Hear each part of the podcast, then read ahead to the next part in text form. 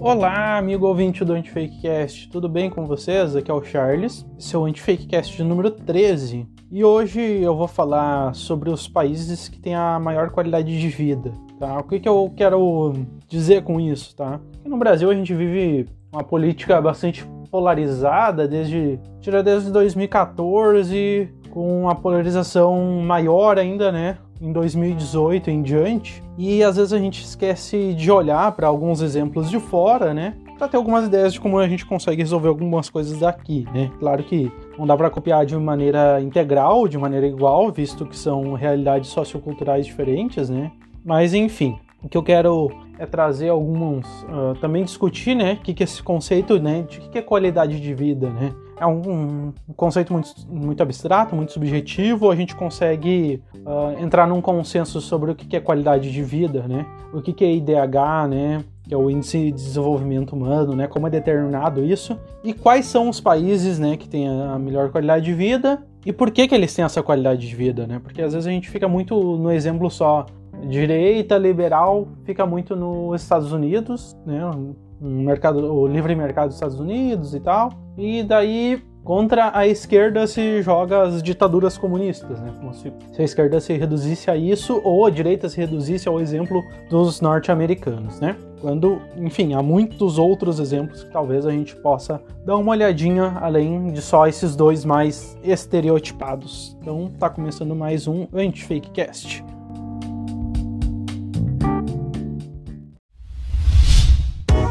A iniciativa Podcasters Unidos foi criada com a ideia de divulgar podcasts menos conhecidos, aqueles que, apesar de undergrounds, têm muita qualidade tanto em entretenimento quanto em opinião. Por aqui você tem a chance de conhecer novas vozes que movimentam essa rede. Então entre lá no nosso Instagram, o arroba Podcasters Unidos, é só escolher e dar o play.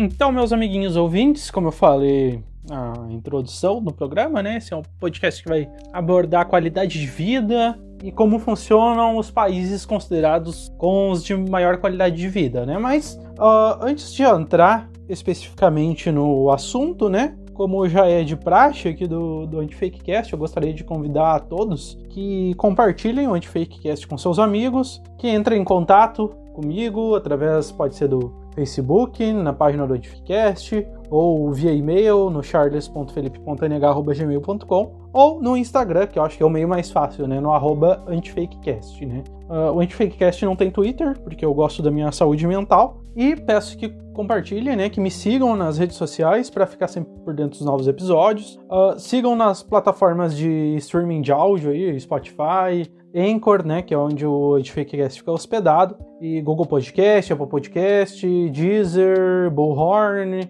entre outros aí que tem, né? E eu, eu acabei não complementando né, o que eu falei lá, pedi para entrar em contato comigo para quê? Para me dar um feedback, né? Para dizer o que está gostando, o que não está gostando, para deixar suas dúvidas, né? Daqui a pouco eu quero começar a criar algum episódio de Antifakecast Responde, né? A gente tentar responder aí com pesquisas, com de uma forma didática ou descontraída, se eu não souber. E é isso aí, tá bom? Que é muito bom quando a gente tem um feedback, quando as pessoas compartilham, né? E a gente sabe o que a gente tá fazendo de certo, o que a gente tá fazendo de errado, o que a gente tem que melhorar, que a gente tem que dar mais atenção, certo? Então vamos começar falando sobre qualidade de vida, né? Que é um conceito, pode ser um conceito muito abstrato, muito subjetivo, né? Pode uh, entrar na questão de gostos, de preferências, né? Tipo, pessoa que, sei lá, ela gosta, é uma boa vendedora, ela gosta de vender. Uma boa qualidade de vida para ela vai ser um emprego onde ela consiga uh, desenvolver mais essa atividade ela seja bem recompensada financeiramente por isso, né? Claro, isso olhando só pro lado profissional. Mas um cara que nem eu, que é um péssimo vendedor, que odeia vender, uh, vai detestar se tiver que ser obrigado a trabalhar com vendas, uh, enfim, se não tiver outra opção, né? Ou, enfim, uma pessoa que, sei lá, gosta de do frio, que nem eu, vai morar num lugar quente, se ir lá tipo Nordeste, Rio de Janeiro, também não vai gostar. O calor deixa eu com péssimo humor. Então, ou mesma coisa, a pessoa que gosta muito de praia não vai gostar de morar num lugar onde é mais frio. Então, isso falando do lado mais pessoal, do lado mais íntimo, né? Mas tem a qualidade de vida num sentido mais amplo, no sentido social, que é o que vai nos interessar hoje. tá? Então eu peguei um conceito aqui para a gente partir uh, de saída aqui, né? Para a gente começar o nosso debate que é um conceito que eu vi, eu vou deixar todos os links aqui, tá, pessoal, que eu tô usando aqui para me basear, que é um link do portal, um texto do portal educação.com.br, que diz o seguinte: os conceitos e definições sobre o que seja uma boa ou má qualidade de vida podem ser identificados como estilo de vida, né, que é mais ou menos o que eu comentei aqui, uh, estado de saúde, alimentação, habitação, educação, trabalho, lazer, uh, convívio social, né? Então todos esses aspectos que eu falei depois do estilo de vida, estado de saúde, alimentação, habitação, educação, trabalho, lazer, convívio social podem ser construídos e devem ser construídos, né, de uma forma bem sólida, né, de forma social e de forma política também, né, com a participação do Estado, participação democrática, né, da, da, seja do Estado, seja do, do povo propriamente dito, né. Então, aqui continuando, o convívio social, sua posição na vida em relação à sua percepção, objetivos, é, daí aqui volta também para para quesitos mais particulares, né? Objetivos, expectativas, perspectivas e valores como amor, liberdade, liberdade é um, algo mais social, solidariedade também é algo social, inclusão social, né? Não preciso nem dizer. Uh, e daí realização pessoal e felicidade, que talvez seja de todos esses, esses itens aqui, né? Que compõem a qualidade de vida. Talvez felicidade seja o mais subjetivo de todos, né? Não tem como a gente dizer felicidade é isso, né? Enfim, mas enfim, então qualidade de vida, né? Uh, como é que é, como é que a gente sabe quais são os países onde há mais qualidade de vida, ou os lugares onde há mais qualidade de vida, né? Uh, existe um, uma forma de, de certa forma, a gente deixar isso mais um pouquinho mais objetivo, uh, que é com o índice, né? Que é o índice de desenvolvimento humano. Você já deve ter ouvido falar em IDH, tá? Como é que é o IDH? O índice de desenvolvimento humano, aqui continuando o texto no mesmo site, o índice de desenvolvimento humano é uma medida resumida. Não, esse é do Brasil Escola, desculpa. Ó, o texto diz assim: o índice de desenvolvimento humano, IDH, né?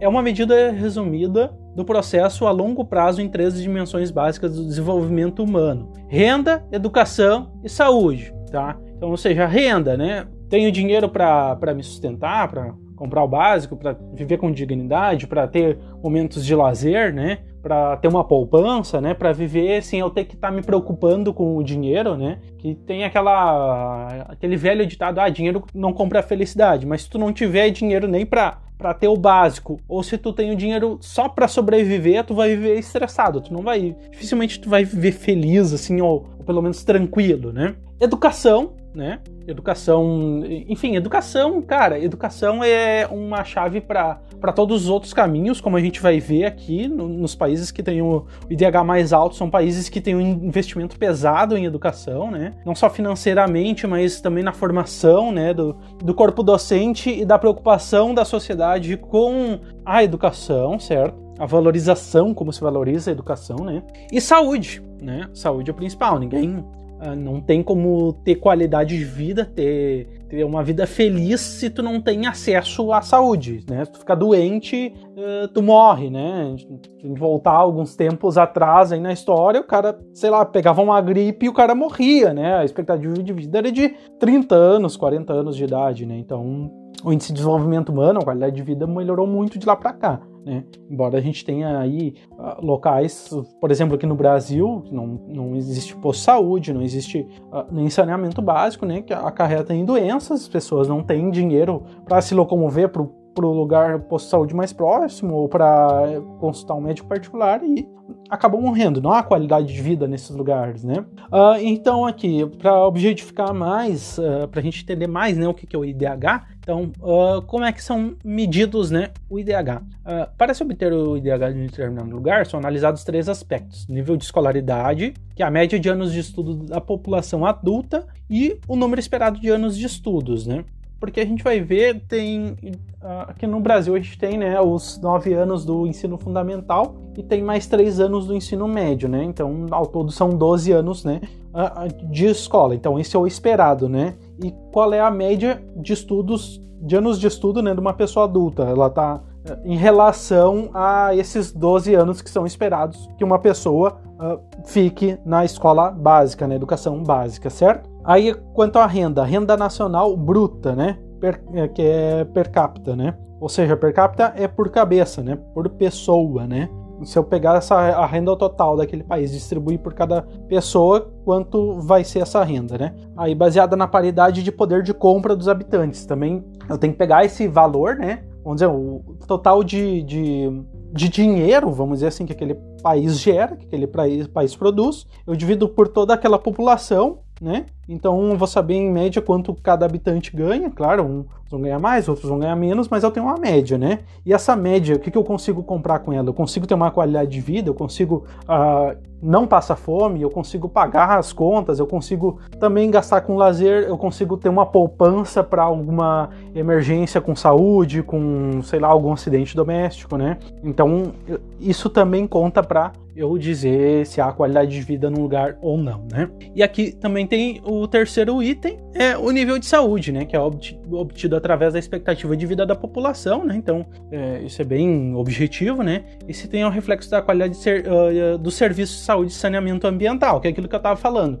né? Uh, o acesso à saúde, né? A qualidade, né? Dessa saúde, uh, de serviço de saúde, no caso, né? E o saneamento básico são fundamentais para enfim, erradicação de doenças, controle de doenças, né? E, enfim, tratar, tratar doenças e tal, para a pessoa ter uma expectativa de vida mais alta, né? Ela não morrer com qualquer gripe, né? Então, para que serve o IDH, né? Então, continuando aqui no texto, o conceito de desenvolvimento humano nasceu definido como processo de ampliação das escolhas das pessoas para que elas tenham capacidades e oportunidades para serem aquilo que, que desejam ser. Então, é o seguinte, né? Como eu estava falando lá no começo, há aspectos mais uh, particulares, né, mais individuais, e aspectos mais sociais, ou seja, mais amplos, né, uh, mais so uh, que é a sociedade, né, que, que pode transformar a, o apolítico, as escolhas democráticas, enfim, né. Só que mesmo esses aspectos mais amplos, mais sociais, eles têm que me dar uma sustentação, me dar uma base para o indivíduo poder também fazer suas escolhas, né? Ter capacidade de fazer suas escolhas de modo a ter a qualidade de vida naquilo que ele deseja, né? Nesses aspectos mais uh, pessoais, né? Porque, por exemplo, se eu tenho um, um mercado de trabalho, ou vamos lá, se eu tenho um sistema educacional que ele não é muito igualitário, assim, que ele não dá oportunidades de estudos com a mesma qualidade para todos os habitantes. Então, uma criança, por exemplo, que vai numa escola inferior, né? Seja pelo, pela qualidade do ensino em si, seja pela infraestrutura da escola, seja, enfim, por N fatores que fazem aquela criança não uh, se desenvolver tão bem, não ter um aprendizado tão bom quanto outra criança que, que, vai, que vai ter acesso a estrutura melhor de educação, né? É uma coisa que a gente já meio que falou aqui no Antificast lá naquele episódio sobre meritocracia, né? E depois se ela, se ela vai ficar depois, quando ela vai para o mercado de trabalho, certo? Ou quando ela vai prestar um vestibular, ela vai ter uma limitação muito grande quanto às escolhas que ela, que ela pode fazer. Porque daqui a pouco ela tem, sei lá, três ou quatro profissões ou três ou quatro estilos de vida que seriam os objetivos dela. Mas por ela não ter esse amparo, né? Esse, é, ela não ter as ferramentas, né, ela não ter a base solidificada do que ela pode fazer, ela não, não tem a menor chance de pegar uma dessas três ou quatro opções que fariam dela uma pessoa feliz, realizada profissionalmente, uh, pessoalmente, né, tanto financeiramente, né? Então, daqui a pouco tem muito assim, ah, o que eu gosto de fazer não dá dinheiro, ou o que dá dinheiro eu não gosto de fazer. Então, tu fica assim meio isso é um grande gerador de ansiedade também da nossa geração, né? Aí já entraria num debate sobre millennials e geração Y, Z, não sei o que, então não quero entrar muito nisso, mas só para a gente ter uma, uma noção do que, que o Estado ou a sociedade, né, tem que prover para que a gente possa ter qualidade de vida tanto no âmbito social e que isso também ajuda no âmbito mais individual, né? Então, continuando aqui o texto, que eu adorei esse texto, o texto é muito bom, uh, diz o seguinte: diferentemente da perspectiva do crescimento econômico, que vê bem, o bem-estar de uma sociedade apenas pelos recursos ou pela renda que ela pode gerar, a abordagem de desenvolvimento humano procura olhar diretamente para as pessoas, suas oportunidades e capacidades. Então, assim, ó, pessoal, uh, lembra lá no começo quando eu falei, ah, os Estados Unidos é um exemplo de grande potência e tem uma um movimento político e social assim que bajula muito, assim, idolatra muito o, o modelo americano, né? principalmente falando mais específico do, do momento atual, o, o, presidente Donald Trump e tal. Aí, ah, uma potência econômica, eles têm muito dinheiro, tu vai ver, provavelmente é o país mais rico do mundo, mais influente do mundo, né? Mas uh, isso, os Estados Unidos até acho que ele tá no top 20 de, do, dos países com maior qualidade de vida, mas ele não tá nem perto do top 5, que é o que eu vou focar mais hoje, tá? Por quê? Porque essa renda ela não é bem distribuída, né? Estados Unidos a gente vê, por exemplo, o sistema de saúde, né? O sistema de saúde lá é pago e é muito caro. Por exemplo, aqui o tratamento lá para a Covid-19, né? Que a gente está vendo de pandemia, é um horror, é, é, mais de mil dólares, sei lá, eu não, não sei direito o valor, mas você pode fazer uma pesquisa em qualquer site sério, você vai, vai encontrar. Enquanto aqui no Brasil, por, por mais que a saúde esteja sucateada, a gente tem o SUS, que é gratuito, né? Então, aí ele já é um ponto que os Estados Unidos, por exemplo, já perde bastante. E também não há distribuição de renda tão grande, né? Então, a gente vai ver que os países com a melhor qualidade de vida, a diferença de, de poder aquisitivo, de poder financeiro entre os mais ricos e os menos ricos, ele não é uma diferença tão grande. Nos Estados Unidos essa diferença já é maior, tá? Então, o lucro, né, o capital, ele fica muito concentrado na mão de poucos, tá? E quando acontece isso, não é uma qualidade de vida para a sociedade, porque tu vai ver, vai ter muitas pessoas vivendo na miséria, né? Vai ter muitas pessoas que não têm nem como pensar em suprir os desejos particulares, né? Porque ela não tem nem o básico, né, para sobrevivência e tal, ou ela só tem o básico para sobrevivência e ela fica estressada, ela fica agoniada, ela fica nessa ânsia de só conseguir sobreviver mês a mês. Então isso não é qualidade de vida, né, pessoal? Sem falar da violência policial e tal, entre outras coisas que, que existem por lá, né? Então, voltando aqui, a renda é importante, mas como um dos meios do desenvolvimento e não como seu fim. Então, às vezes a gente, ah, o PIB uh, tá alto, o PIB tá baixo, né, que é o produto interno bruto, que é um é um dos índices né, que mostra o poder econômico de um país. Né? Por exemplo, o Brasil é, é uma das, sei lá, das 10 uh, ah, potências econômicas mundiais, se eu não me engano. Vou ficar devendo a informação exata para vocês agora, mas está mais ou menos nisso, né? Só que o Brasil tem graves problemas né, em distribuição de renda. Então, daqui a pouco o Brasil, sei lá, não estou dizendo que vai acontecer ou que não vai acontecer, mas digamos que o Brasil passe para terceiro, quarto, quinto lugar nesse, nesse índice, tá? Se a distribuição de renda não for feita de forma adequada, ou seja, se ainda existir pessoas na miséria, sem acesso a saneamento básico e tal, não significa que o Brasil melhorou enquanto um lugar para se viver, não significa que o Brasil tem uma maior qualidade de vida, né? Significa que ele ficou mais rico, mas essa, essa riqueza ela ficou na mão de poucos, né? Então isso não ajuda para a qualidade de vida de um lugar, né? Então, continuando aqui o texto, né? Então, é o fim não é a, a riqueza, né? Muito menos a concentração de riqueza, né? Então, que é uma mudança de perspectiva, né? O índice de desenvolvimento humano é uma mudança de perspectiva, né? Com o desenvolvimento humano, o foco é transferido do crescimento econômico ou da renda por si só para o ser humano. Então, a renda deve servir ao ser humano e não o ser humano à renda, né? Senão a gente perde um pouco esse caráter de, de ser humano. A gente é só um fim para geração de lucro, para geração de riqueza, né? E esse conceito, né, às vezes ele é muito associado como sendo um conceito somente de, de esquerda, né?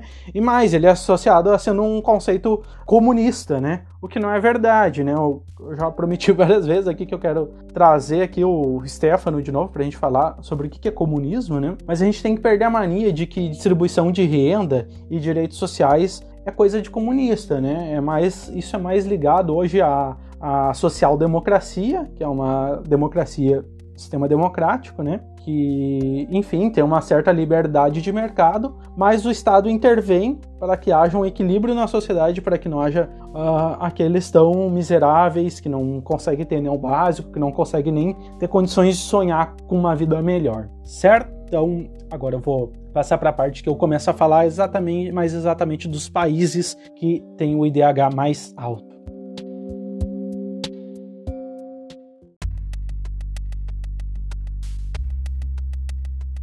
Bom, pessoal, pela pesquisa que eu fiz aqui, os países que hoje ocupam respectivamente a primeira e a segunda posição no índice de IDH são a Noruega e a Suíça, né? Por que, que eu trouxe os dois? Eu ia trazer só a Noruega, mas eu ia dizer, ah, trouxe só um, de esquerda lá, não sei o quê, porque a Noruega tem altos impostos, né?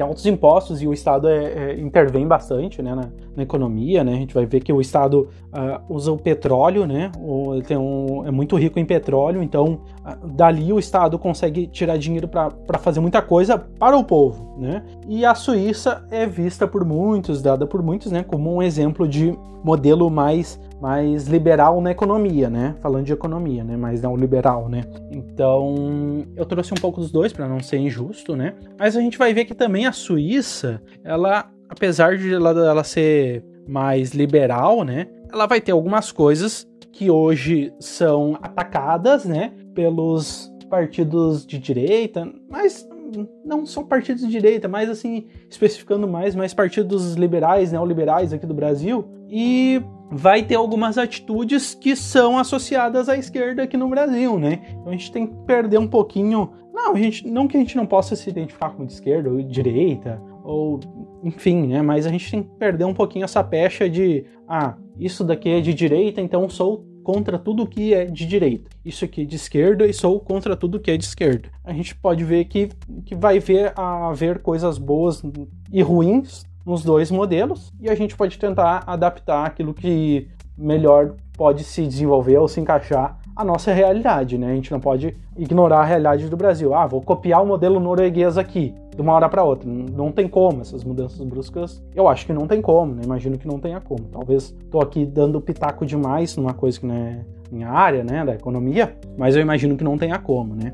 Ou então fazer, ah, não, vou copiar tal qual o modelo neoliberal aqui da Suíça, né? Também não tem como e vai encontrar, vai encontrar também algumas uh, resistências por parte do que a, da noção que se tem aqui por, por liberalismo, por neoliberalismo. Então vamos falar sobre já que a gente já que eu comentei mais sobre essa parte econômica, né? Uh, vou começar falando então sobre a, a, taxação de impostos, né? Eu confesso que foi uma das partes que eu tive mais dificuldade na minha pesquisa, uh, porque a, Suíça, né, é conhecida por ter os melhores bancos do mundo, né? Eles têm um sigilo bancário muito forte e, e são pagos uh, impostos baixos, né, sobre, enfim, o, o, dinheiro lá que fica acumulado nos bancos e tal, até conhecido como um paraíso fiscal. E já houve muitos casos de, de contas de políticos brasileiros que, que enfim, foi descoberto que estava lá e de forma ilegal e tal, foram presos e tudo mais.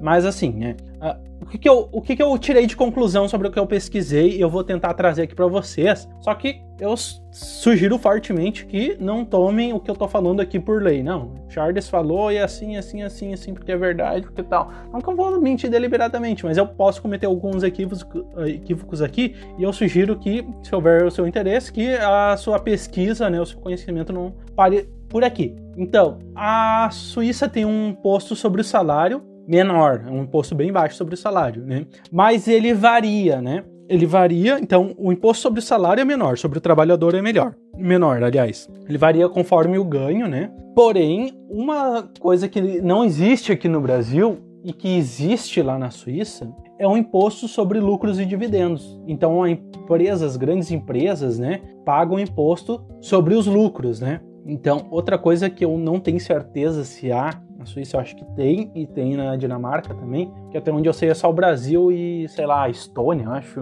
sei lá qual é o mais país que não faz, que é a, a tal da taxação sobre grandes fortunas, que é uma pauta bem forte da, da esquerda, principalmente desde as eleições de 2018, né? Aí a gente vai ter vários candidatos mais alinhados à esquerda aqui, falaram disso como proposta, diziam ah, que era coisa comunista, que era inviável fazer e tal, né? Mas isso também a gente tem que ter uh, uma, um conhecimento, um discernimento do que, que é grande fortuna e o que, que não é grande fortuna. A gente fala, ah, tem que pagar, quem ganha mais tem que pagar mais imposto, tá? Quando se fala isso, uh, não é sobre as pessoas, quem é funcionário e tem um grande salário, não é sobre o micro empresário, pequeno empresário, médio empresário, até pode ser um grande empresário, é sobre quem tem uh, realmente fortunas, né? Eu falei aqui nos podcasts, né, que acho que a 1% da riqueza do Brasil está uh, na mão de, dos 10% mais ricos, né? Não, 10% da riqueza do Brasil está na mão de 1% uh, dos habitantes, né? Então é uma riqueza bem concentrada. Então seriam essas pessoas que, como elas têm muito mais dinheiro que os outros, elas lucram muito sobre seus funcionários, sobre os seus serviços, sobre, enfim, os seus produtos. Então elas estão tendo muitos recursos da sociedade e elas uh, podem contribuir mais com a sociedade, para que mais pessoas tenham mais chance, né, de, de, enfim, de crescer na vida e de ter acesso àquelas coisas que eu falei ali no começo do, do podcast. E às vezes isso não é, ah, é uma injustiça porque imposto é roubo e tal, né? Isso é, um, é uma. É, a gente pode discutir até o quanto se deve contribuir de imposto e tal, mas é, quem tem mais deveria, ao meu ver, né, contribuir com mais, porque não vai estar sendo tirado dessas pessoas algo que fará falta a sobrevivência de, a elas ou a sobrevivência da empresa delas, né? Não é essa a questão. A questão, então, é uma questão muito mais humanitária, muito mais social, né? Uh, porque a gente vai ver que essa questão de uma distribuição de renda mal feita, ela gera vários problemas sociais. Então, se houver uma melhor distribuição de renda, haverá menos problemas sociais e o país vai ser melhor até para essas pessoas que hoje têm mais recursos e não contribuem de acordo com os recursos que têm e que uh, às vezes são contra contribuir mais, certo? Mas uh, vai, vai ser um país melhor para elas também, porque uh, as, as ruas vão estar mais limpas, enfim, haverá um índice de violência muito menor, vai haver mais gente qualificada para comprar, para trabalhar para elas, e vai haver mais gente com poder de compra para comprar delas também. Então é um sistema que ele se autogere, certo? Ele se autoalimenta, né? Falando agora sobre a Noruega, a Noruega foi um pouquinho mais fácil de entender. Tá? É que a Suíça é bem complicado mesmo, até os textos que eu peguei diziam, ah, é complicado entender a Suíça. Tá?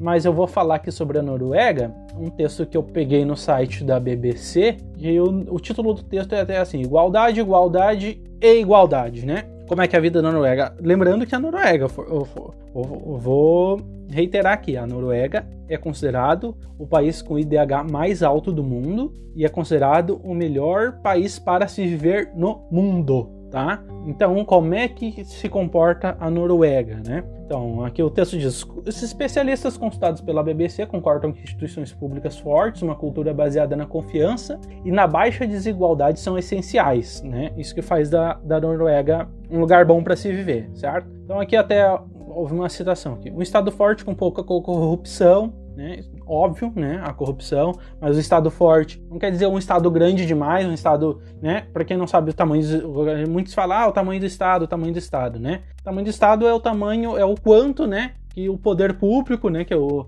que o governo, né? Se mete, né? Para usar uma palavra mais uh, vulgar, assim, mais fácil de entender, se mete na vida das pessoas, certo? Então não pode, eh, tipo, não que ele vai intervir em tudo, mas ele também não vai deixar ocorrer barbaridades, né? Ou ele também não vai deixar que ocorram, que se agravem problemas, que situações que vai gerar muitos e muitos problemas. Então o Estado tem que ter o tamanho que o Estado tem que ter, né? Tem que ter o tamanho que o Estado tem que ter para suprir certas necessidades do povo, né? O Estado é feito para o povo, não o povo para o Estado. Ou para ou o Estado é feito para poucos, né? Para garantir que poucos uh, vivam como queiram e os outros que se lasquem, né? Então aqui voltando à, à citação, um Estado forte com pouca corrupção e favoritismo gera confiança, né? Pouco favoritismo, então não vou favorecer certos grupos, né? Em específico, né? E, e, geralmente os grupos mais favorecidos são aqueles grupos que já têm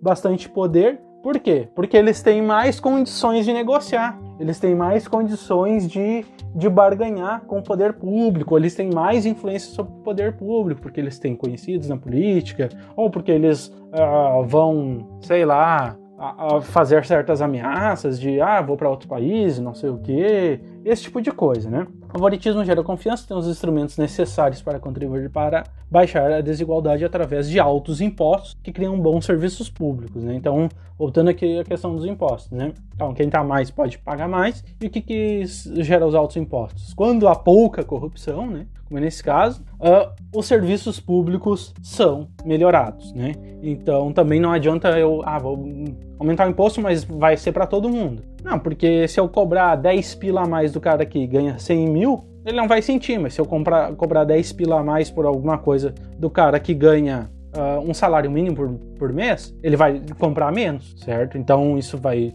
fazer o mercado girar menos, né? Enfim, às vezes ela, a pessoa acaba deixando até de comprar algo que é essencial para a sua sobrevivência, né? Então isso quem disse a BBC foi Benedict Bull, ele é líder da rede norueguesa de estudos latino-americanos, tá? No país, né, na Noruega, então a igualdade parece ser um conceito chave que o texto diz. Tem outra citação aqui que é do Mariano Aguirre, que ele é diretor do Centro Norueguês para a Construção da Paz em Oslo, né, que é a capital da Noruega. Ele diz assim, acho que é a capital da Noruega. Me perdoem os professores de geografia e história se eu estiver errado. A Noruega é um país com uma forte cultura igualitária, cujas origens estão na religião protestante, de ter sido um país pobre e austero com uma profunda tradição de proximidade entre o poder público e a sociedade, né? Então, então a sociedade sempre esteve muito perto, muito participativa, né, do poder público, né? O que aqui gera uma, um alerta aqui para nós, porque a gente tem uma mania assim meio de ser antipolítico, né? Daí a gente vem com as, umas simplicidade, uns simplismos assim, né? Tipo,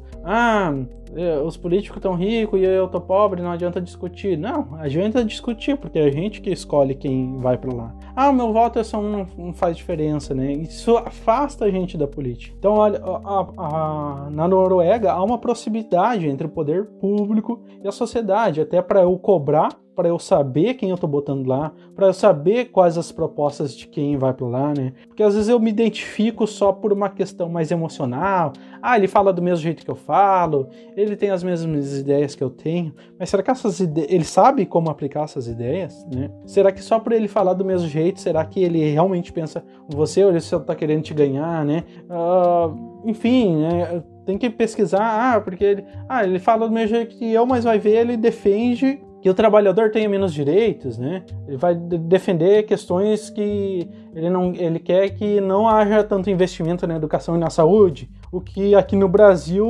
é, eu considero uma aberração, porque se a gente tem tantos problemas na, na saúde, na educação, na segurança pública, como é que a gente vai investir menos nessas áreas, né? Vai investir aonde, então? E daí às vezes a gente acaba votando em alguém que vai contra todas as, essas questões políticas e sociais que a gente acredita, porque a gente não, não pesquisa, não se dá o trabalho de, de pesquisar uh, a proposta daquela pessoa, né? Seja candidata à presidência, a, governador, a deputado, a, qualquer coisa, tudo faz diferença, tá? Então isso também é um assunto que eu vou abordar aqui mais adiante, o que, que é a função de cada um, né? E qual os, quais são os perigos, né, de ser antipolítico ou de não se interessar por política, né? Então aqui a gente vê que a Noruega é um exemplo de país de população que se interessa, né, que é participativa na questão política, né? Então aqui também fala da, da que é um país que valoriza muito a igualdade, né?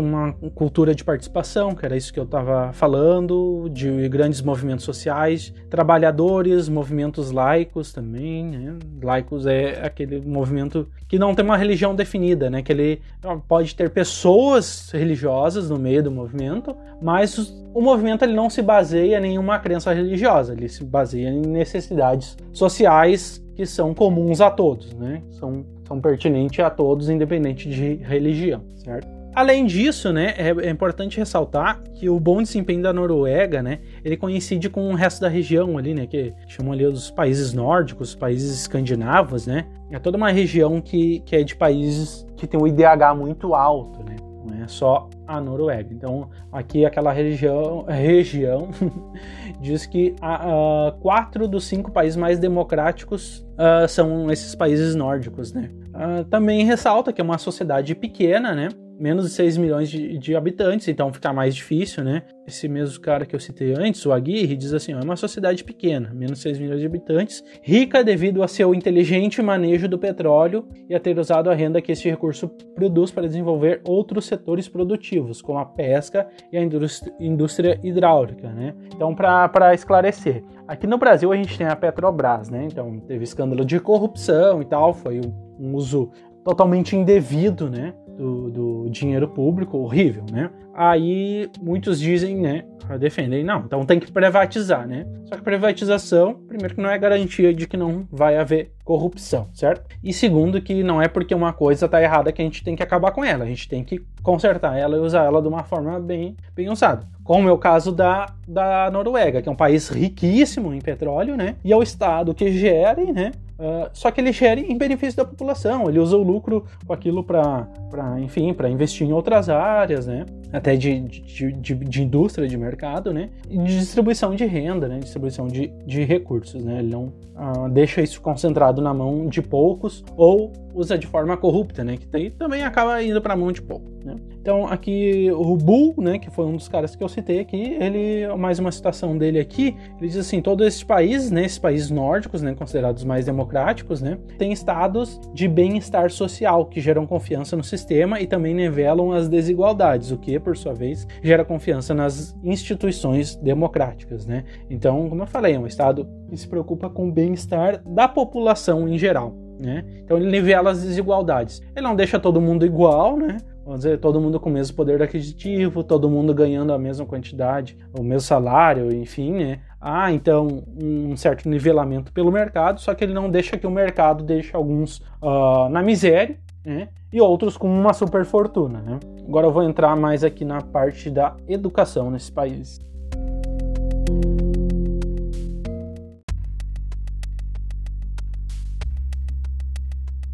Então, pessoal, continuando aqui sobre educação, na Noruega a educação é gratuita para todos em todos os níveis, tá? Até para enfim, para o ensino universitário, né? Ele, a educação na Noruega ela é obrigatória até aos 16 anos de idade e é considerada uma, um dos melhores uh, educações, né? Um sistema de educação do mundo, né? E, e tem remunera muito bem os seus profissionais, né? E os professores também têm auxiliares, né? Não, não tem só o professor lá na, uh, vamos dizer, o professor principal, não sei como chamar. Há também professores uh, adjuntos, né, ou professores auxiliares, né. Então, na Suíça, né, eles também reconhecem que a educação é muito importante. Então, na Suíça, apesar de ser uh, um lugar mais liberal, né, e daí eu volto a contrastar aqui com com alguns dos partidos neoliberais aqui do Brasil, né? Muitos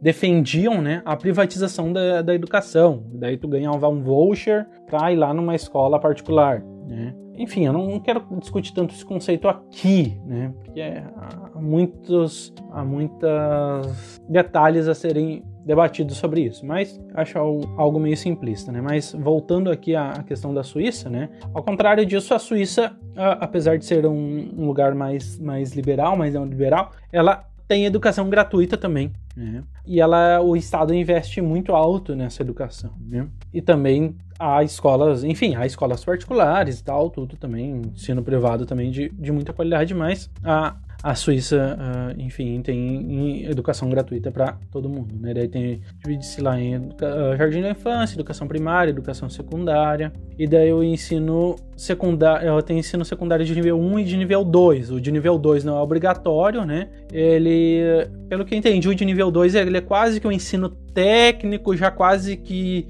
uh, perto de um ensino superior, né, o que a gente tem aqui por, por universidade, por ensino superior aqui no Brasil, né, ele é um ensino mais profissionalizante. Então, esse, pelo que eu entendi, ele não é gratuito, não é totalmente gratuito, né? Mas como há uma boa distribuição de renda lá, a, as pessoas, enfim, têm, têm condições financeiras, né? A, a partir dali elas conseguem pagar para os seus filhos, né? Pelo que eu entendi. Ah, e outra, outra questão importante, né?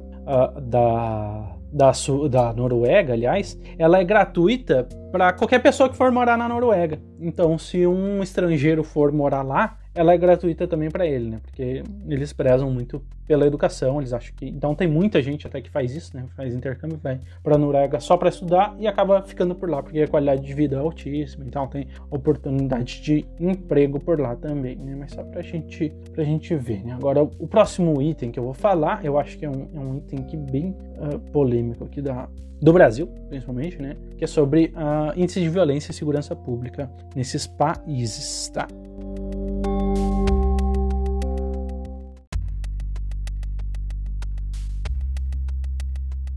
vou, como eu anunciei antes, eu vou falar aqui sobre uh, índices de violência, como é que funciona a segurança pública nesses países, né? Eu vou admitir que eu, foi um dos itens que eu tive mais dificuldade de, de encontrar. Até esse daqui eu acabei trazendo só da Noruega, tá? Mas assim, por que, que eu tive dificuldade de encontrar? Porque são países com índice de violência baixíssimo, né? Por que, que o índice de violência lá é baixíssimo? Porque a educação é de muita qualidade e porque a distribuição de renda é, é muito justa, né? Ela é muito igualitária, né? Não, vai ter poucas pessoas na miséria, né? Ou poucas pessoas marginalizadas. Então isso faz com que o país não seja um lugar fértil para o aumento de criminalidade, né? Muito pelo contrário, né? Isso faz com que menos pessoas tenham que recorrer à criminalidade ou que menos pessoas se sintam seduzidas a recorrer à criminalidade como única forma de, enfim, de ter algum sustento, de, de ter alguma chance de, de sobreviver ou de ter uma qualidade de vida um pouco melhor, né? Então, a, o crime na, nesses países ele, ele, ele é muito pouco uh, vistoso, assim, né? muito pouco atrativo, né? E quase nada necessário, para não dizer nada, né? Então, uh, o índice de violência na Noruega e na Suíça, ele é baixíssimo, baixíssimo, tá? Então, por isso também que eu tive um pouco de dificuldade de achar. E a outra coisa aqui, o que eu achei mais, então nem foi a, a, segurança pública em si, né? Como é que a polícia atua e tal, e como é que a justiça atua, esse tipo de coisa o que eu achei aqui, que eu achei bem interessante, foi sobre o sistema carcerário, né? Porque aqui no Brasil a gente tem uma, a gente tem uma crença de que uma, uma, uma filosofia aqui no Brasil punitivista e vingativa, né? A gente não quer que os presos sejam, uh, enfim, simplesmente afastados da sociedade, né? E reabilitados, a gente quer se vingar deles, né? A gente quer que eles morram, a gente quer que eles apanhem, a gente quer que eles sofram, a gente quer que eles vivam em,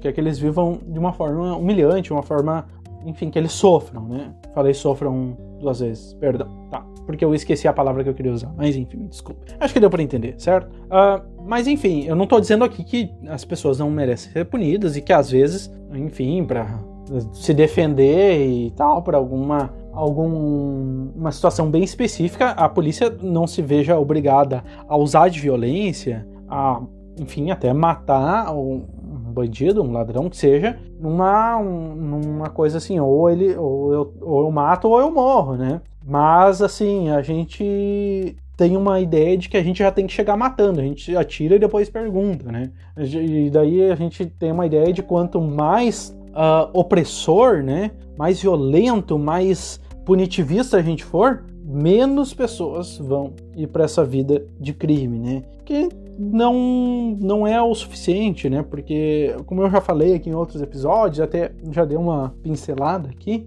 a distribuição de renda e o acesso à educação de qualidade diminuem bastante a criminalidade. Sem falar que se fosse por ser bastante punitivo, bastante violento, a polícia brasileira é a polícia que mais mata no mundo. Então isso já estaria resolvido, né? Ou então a gente tem a ideia também que ah, a segurança pública tem que ter muito mais presídios e, e tem que, enfim, bater nos presos, sei lá. Né? A gente vai ver que na Noruega isso é bem diferente, né?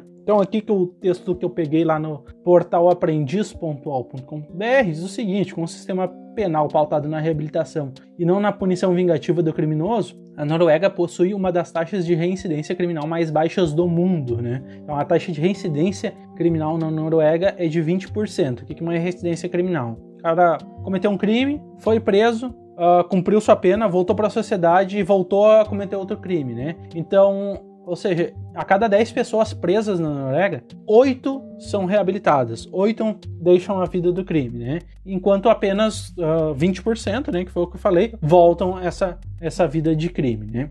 Então é um, é um sistema penitenciário que ele, uh, carcerário, né, que ele ele reabilita, né? Reabilita a pessoa, uh, enfim, dá condições dela, dela ter uma educação de qualidade, dela ter o, emprego, né? Dela não se ver assim, cara, eu vou sair daqui, eu não, ninguém vai querer me dar um emprego, não vou ter nenhuma oportunidade, eu vou roubar de novo porque eu não tenho outra escolha, né? Então isso não existe na Noruega ou existe muito pouco, né?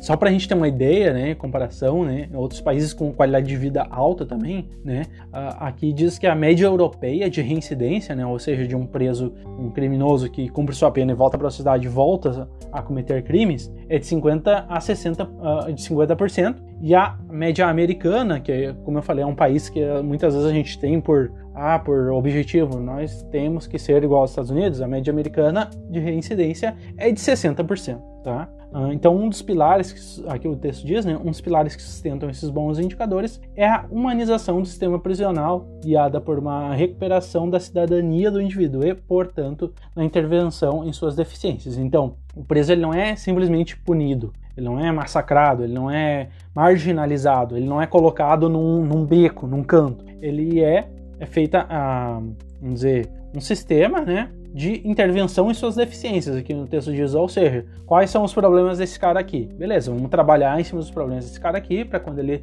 cumprir sua pena, ele volte uh, para a sociedade e seja uh, útil à sociedade, seja ter uma qualidade de vida boa, não, não queira mais voltar para o crime, né? Então é assim que funciona o sistema carcerário na Noruega. Eu acho que é um, um exemplo aqui para nós também. E agora eu vou para uma parte que eu vou. Eu já fiz aqui algumas comparações, né? E eu vou comparar mais algumas dessas coisas que eu falei aqui sobre esses dois países e a, algumas crenças que a gente tem aqui no Brasil e a nossa realidade aqui.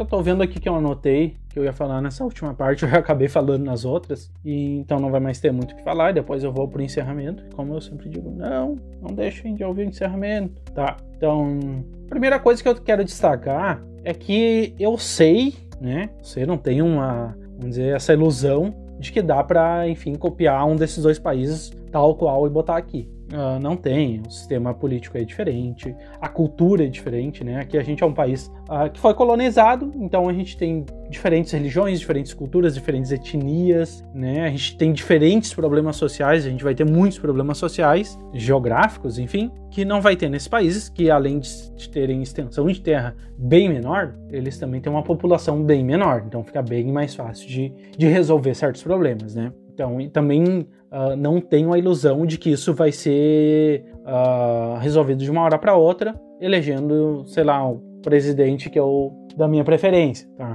Isso é uma coisa também que eu quero falar. A gente tem mania de achar um salvador da pátria aqui no Brasil e achar que o presidente vai resolver tudo, que ele é responsável por tudo, né? Quando, na verdade, tem ali o Congresso, né? A Câmara de Deputados e tem o Senado também, que uh, são importantíssimos, né? Nessa nessas decisões, enfim, nessa, nos rumos políticos de, de um país, né? Seja para o bem, seja para o mal, né? Porque agora que eu já entrei nesse assunto eu vou tocar, né? Porque às vezes a gente tem uma, crença, uh, por exemplo, a, a, popularidade do presidente Bolsonaro estava caindo bastante devido a muitas declarações infelizes dele e também a como ele estava conduzindo a a crise uh, devido à pandemia, né? Aí veio a, o auxílio emergencial, né? E, a, e em decorrência do auxílio emergencial, a popularidade dele voltou a subir, não muito, mas voltou a subir, né? Então tem muita gente achando que o auxílio emergencial foi uma decisão do presidente Bolsonaro. Claro, ele assinou lá o documento que Ai, não, não, é vetou, vetou se ele tivesse negado. Enfim, ele autorizou, né? Mas essa proposta partiu da Câmara de Deputados, né? Porque a proposta dada pelo presidente da República era de um auxílio emergencial de 200 reais só três meses, alguma coisa assim. E a, a proposta de uma parte da Câmara era de mil reais, né? Auxílio emergencial de mil reais. E discussões e votações e tal, chegou a um meio termo que são os 600 reais de auxílio emergencial. O que que acontece? Como a gente tem aqui no Brasil, a gente tem essa ilusão, né, de que o presidente é responsável por tudo, pelo bem e pelo mal, muitas pessoas acharam, poxa, o Bolsonaro tá nos dando 600 reais, eba. Mas uh, não, primeiro que o valor não foi ele que escolheu e não tá saindo do bolso dele também. Isso é da contribuição do imposto de cada cidadão. Enfim, só para não tô aqui fazendo uh, juízo né, de, de, nada, mas é só para a gente uh, ter um exemplo aqui né, dessas, dessas crenças que a gente tem aqui em Salvador da Pátria. Mesma coisa o Fundeb, né? E daí, partido dele, ele, acho que ele não tem partido, né? Ele era contra o Fundeb e tal, e o Fundeb foi aprovado e ele disse ah, a primeira vez que o presidente aprova o Fundeb e tal, mas quando ele era contra, quem aprovou na verdade foi a Câmara, né? Ele só autorizou, tá? Bom, ele podia ter vetado também, né? Pelo menos fez isso de bom, né? Mas se ele vetasse, acho que ia pra câmera de novo, enfim, sei lá. Uh, mas só pra gente uh, desmistificar algumas coisas aqui, né? Então, ou às vezes também, uma, uma decisão uh, que a gente considera muito ruim, errada, mas vai ver, não foi isso não partiu do presidente, isso partiu da Câmara, partiu do Senado, sei lá. Então a gente tem que tirar aqui algumas, algumas ou desmistificar, ou pelo menos ressignificar, pensar sobre, né? Que essa crença que, que, que tem um salvador da pátria, né? Na verdade, que seria bom, né? A democracia é um, é um governo, um Estado feito pelo povo. Então, a democracia tem que ter a participação do povo, né? O povo tem que estar uh, perto dos, das suas escolhas, né? São as escolhas representativas, né? Que o, o, político ele tem que representar o povo. Então, a gente tem que estar em cima dessas pessoas, seja para cobrar, seja para saber o que, que elas estão fazendo, o que, que elas não estão fazendo, para a gente saber também em, não só em que, de quem cobrar, mas em quem votar, certo? Uh, distribuição de renda é coisa de comunista também. Ah, taxar grandes fortunas é coisa de comunista. Imposto é roubo. Imposto é roubo quando ele é desviado. Quando ele é usado da maneira correta, ele não é roubo, né? É um pagamento por um serviço, né? Ah, não tem escolha. Bom, mas tu participa da sociedade, tu usa o asfalto, tu usa a calçada, tu... As, muitas vezes a gente vai ver empresas que... Ah, tem que ter um estado menor, tem que ter um estado menor. Pega empréstimo com o governo para, enfim, fazer pesquisa científica, para fazer pesquisa de mercado, para lançar um produto novo. E é isso aí. Então, como é que imposto é roubo, né? Como é que uh, quem tem mais não tem que pagar mais imposto, né? E é isso aí, tá?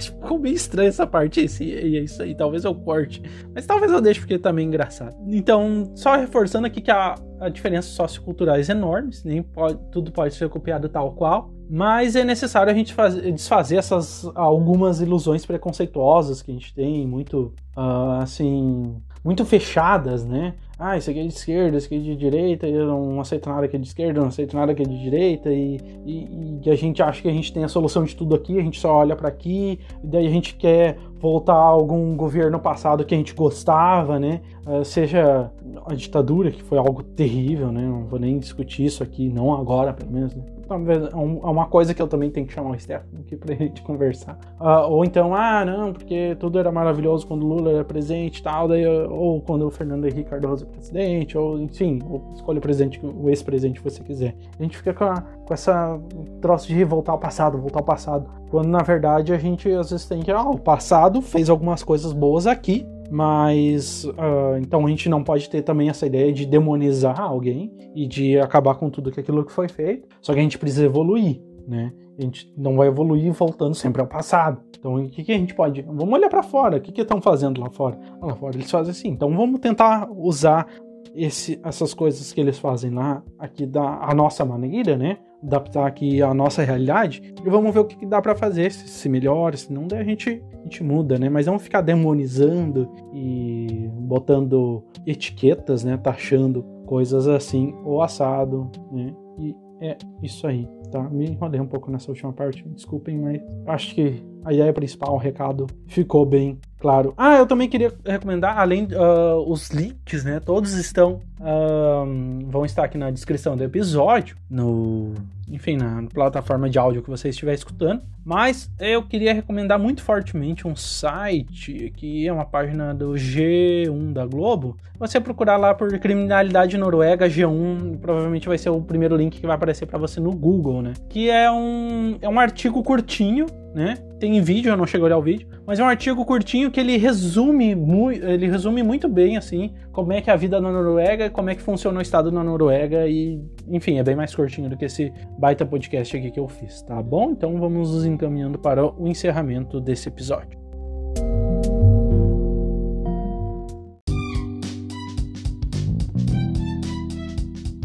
Então é isso, pessoal. Estamos encerrando aqui o Antifakecast. Eu gostaria de agradecer a todos que ouviram até aqui. Quem não ouviu, mas infelizmente perdeu um conteúdo de altíssima qualidade, modéstia à parte. Mas foi um episódio que eu gostei bastante de fazer. Foi um episódio um, um pouco mais leve do que outros que eu já fiz, né? não sei, porque eu fico falando assim, ah, desenvolvimento humano, qualidade de vida, eu me imagino assim nesses lugares, ou imagino a gente tendo mudanças aqui que eu não espero que isso mude de uma hora para outra, né? Mas eu imagino que a gente consiga, né, evoluir para chegar mais perto de uma sociedade um pouquinho mais legal, né? Porque é, é tão chato, né? A gente olhar para o lado, a gente vê pessoas passando fome, pessoas na criminalidade, na prostituição, às vezes pessoas que só conheceram aquele modo de vida ali, não tiveram muitas outras oportunidades e acabaram tendo que ceder a, esse, a esses modos de vida aí que, que, enfim, não é qualidade de vida para ninguém. Eu enfim, eu queria poder ajudar mais as pessoas e tal, mas enfim, eu também não sou nenhum milionário, não, a minha grande fortuna não será taxada. E é isso aí, queria pedir para reforçar, né, convite para interagir aqui com a Fakecast, né, pelas redes sociais e para compartilhar com seus amigos no grupo da família, que é o mais essencial de todos, né. Eu espero que o, o podcast como em si só se popularize mais, né? Não tenho a não tenho a ilusão de que vai chegar a ser um nível de YouTube, mas se chegar a 50% do, do que é o YouTube, eu vou ficar bem feliz, mais pessoas escutarem e, enfim, pensarem mais, né? Como eu sempre falo aqui, minha, minha função aqui, minha ideia aqui não é cagar lei, né? Não é cagar a verdade para ninguém, né? Determinar a verdade para ninguém, mas é trazer coisas pra gente pensar, né? Por isso que eu trago, às vezes, alguns, alguns pensamentos de senso comum, alguns pensamentos de que são amplamente discutidos na internet, eu tento esmiuçar eles um pouquinho mais e pensar eles desde a origem, partezinha por partezinha, né, e trazer um pouco de, de informação aqui para os meus ouvintes, tá certo? E peço desculpa por ter me estendido muito e é isso aí, eu tô com a sensação de ter esquecido alguma coisa, mas paciência porque eu tô terminando o episódio agora. Tchau!